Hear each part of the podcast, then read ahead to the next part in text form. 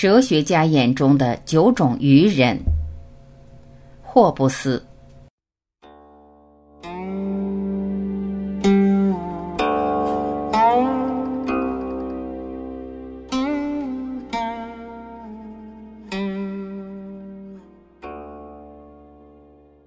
一，人不能接受比他地位低的人的恩惠。施惠者同样不能施加超过受惠者所能承受范围的恩惠。有一种人，他们从自认为同等地位的人身上获得难以报偿的后惠，表面上敬爱对方，实际上则隐恨在心，这就使他一直处于一个绝望的欠债人的状况。因为不愿意见到他的债主，便暗地里希望他去到一个再也见不着的地方。因为恩惠使人感恩，感恩就是一种羁绊，无法报偿的感恩就是永世无法摆脱的羁绊。这对一个同等地位的人说来是令人生恨的，但如果这种恩惠是来自我们认为是尊卑的人那里，则使人产生敬爱之情，因为这时感恩已不再是新的压力，而是愉快的接受。愉快的接受就是人们所谓的感激。这对感恩者说来是一种尊荣，以致一般都把他认为就是一种报答。恩惠虽然来自平辈或地位较低的人，只要有希望报偿，就使人生爱，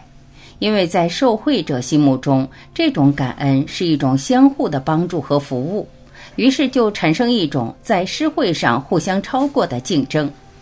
这是一种最高贵和最有益的竞争。它使胜利者对自己的胜利感到高兴，而对方所受到的报复则是承认这一点。而另一方面，加害他人超过其所能或所愿弥补的程度，将使害人者恨受害者，因为他必须预料到的不是报复，便是怜诱，而这两者都是令人十分生恨的事。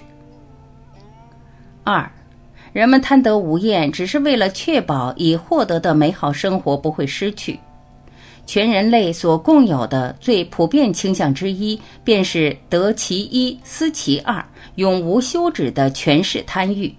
实际上，这并不是意味着人类永远是得陇望蜀、贪欲无限，希望获得比现已取得的还要更大的快乐，也不是他们不满足于一般的权势。更多的其实是因为，如果他们不去探求更多，有可能连现在拥有的权势以及获得美好生活的手段都会失去。因此，即便是权势至尊的君王，也要在国内致力于通过法律，在国外致力于通过战争来保持其权势。而一旦他们达到这一目标，新的欲望又随之而起。只不过有些人是为求心辟疆土之名，有些人是为求安逸和肉体之乐，还有些人则希望在某些艺术或智能方面出类拔萃，以博得人们的赞扬或阿谀罢了。三，聪明人反而最容易遭害。实践证明，那些不自信自己是聪明的人，遇到动乱，往往比那些自以为是的聪明人。或者说，喜欢耍权术阴谋的人更能获得胜利，因为后者往往喜欢商量计议，前者则因为害怕中了圈套而提前下手，这样便自不而然地抢得了时间优势，占据了主动。要知道，在动乱中，时间就是生命。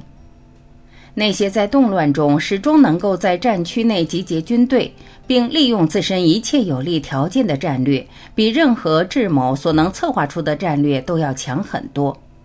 受到压迫的恐惧往往会使人先下手为强，或者更容易结成互助联盟，因为除此之外，就再也没有什么保全性命和自由的好方法了。四无能的人才会拿名誉冒险。世上往往有这样一种人，他们有着极强的虚荣心，却又不自以为能力高，但却喜欢假想自己是英俊豪侠的人。这种人往往只是虚张声势，从不实际动手。一旦出现危险或困难，他们所能指望的就只能是暴露自己的无能而已。这种人如果仅仅是从别人的阿谀或侥幸成功的前世来估计自己的能力，而不能正确的认识自己，并找出成功希望的可靠根据，往往会鲁莽行事。一旦危险或困难来临，他们只要有可能就会退却，因为他们找不到安全的道路，便宁可拿名誉来冒险，而不愿让生命受危。名誉可以找一个借口来挽救，生命则是任何办法都无以挽救的。在政治事务方面，坚决自信其智慧的人是会有野心的，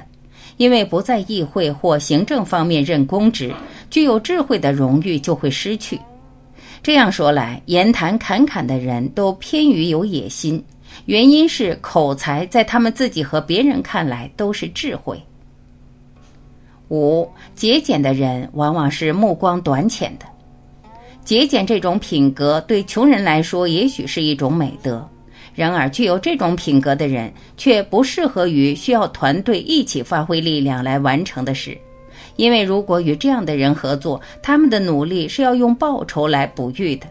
只有给他们更多的报酬，他们才会保持活跃。一旦不是如此，他们便往往没有那么努力，不会全情付出，不愿意去牺牲更多，而这显然会影响事情发展的节奏，影响整个事件的进程。六人往往会把鲜艳经验的个例当成真理，人们往往在不知道权力、公平、法律与正义的原始结构和成因时，就会把习惯和先例当成做事的行为准则。这就导致他们往往认为，但凡习俗所惩罚的事就是非正义的，而对自己能够举出例子说明习俗不加惩罚或加以称誉的事是正义的。这正像小孩一样，除开从父母师长那里接受来的教训以外，便没有其他的善恶行为准则。不同的只是儿童坚守其准则，成人则不然。因为长大成人不像那样听话，以后他们就会忽而讲习惯，忽而讲理性，或者忽而讲理性，忽而讲习惯，只看怎样对自己合适。当自己的利益需要时，他们会放弃习惯；而一遇到理性对自己不利时，他们又反对理性。这正是小孩子才分对错，成年人只看利弊。这就是为什么是非之说永远争论不休。有时见诸笔墨，有时诉诸刀枪，而关于现与行的学说却不这样，因为在这一问题上，什么是真理，人们是不关心的。这种事对人们的野心、欲望和利益并没有妨碍。七，缺乏认识之人只能把聪明人当权威。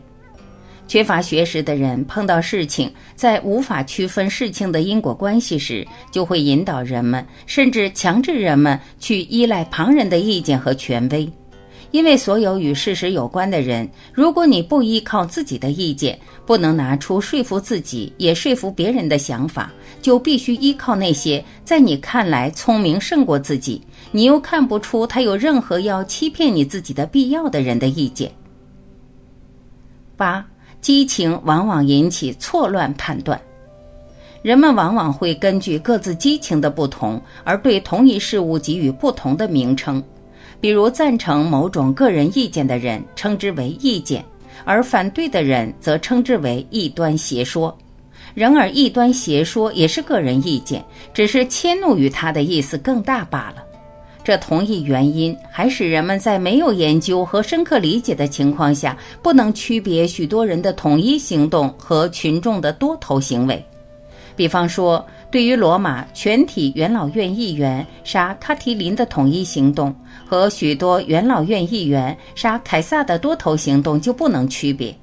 这样一来，他们就会把一群人的多头行动当成人民的统一行动。而这一群人则很可能只是因为其中一个人的怂恿所操纵的。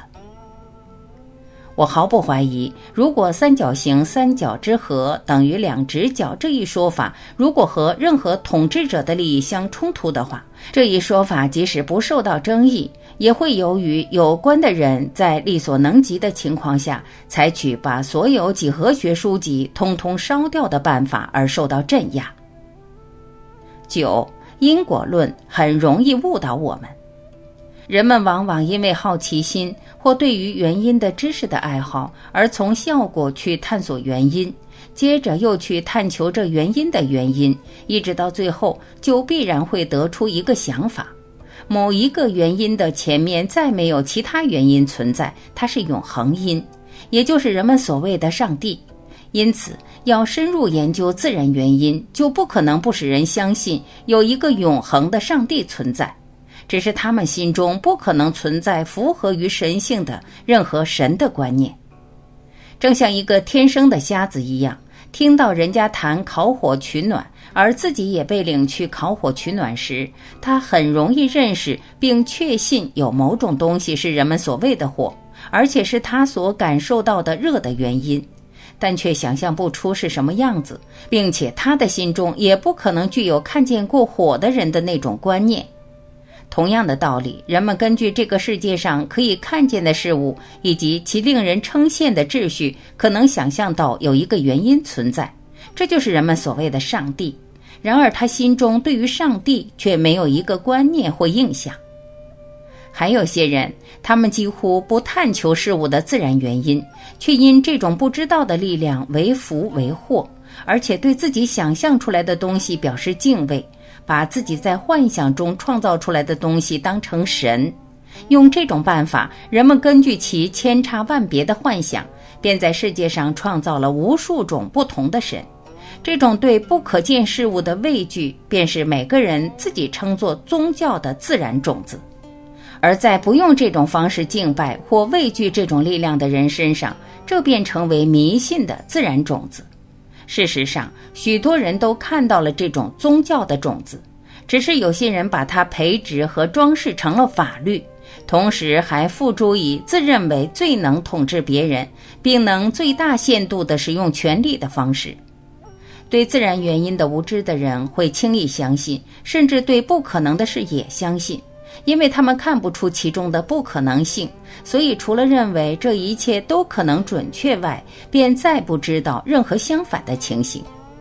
不知道原因时，人们就会把一切结果都归之于直接因和工具因，因为他们所能认识到的就只有这些。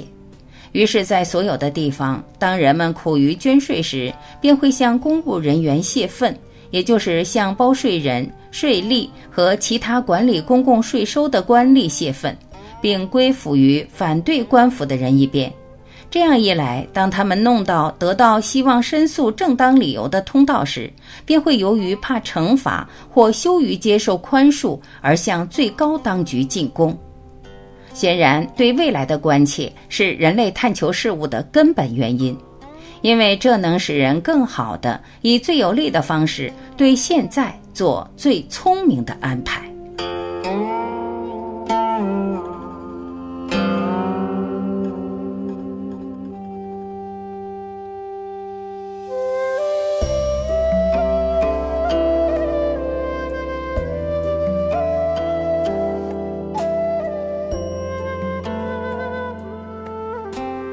感谢聆听。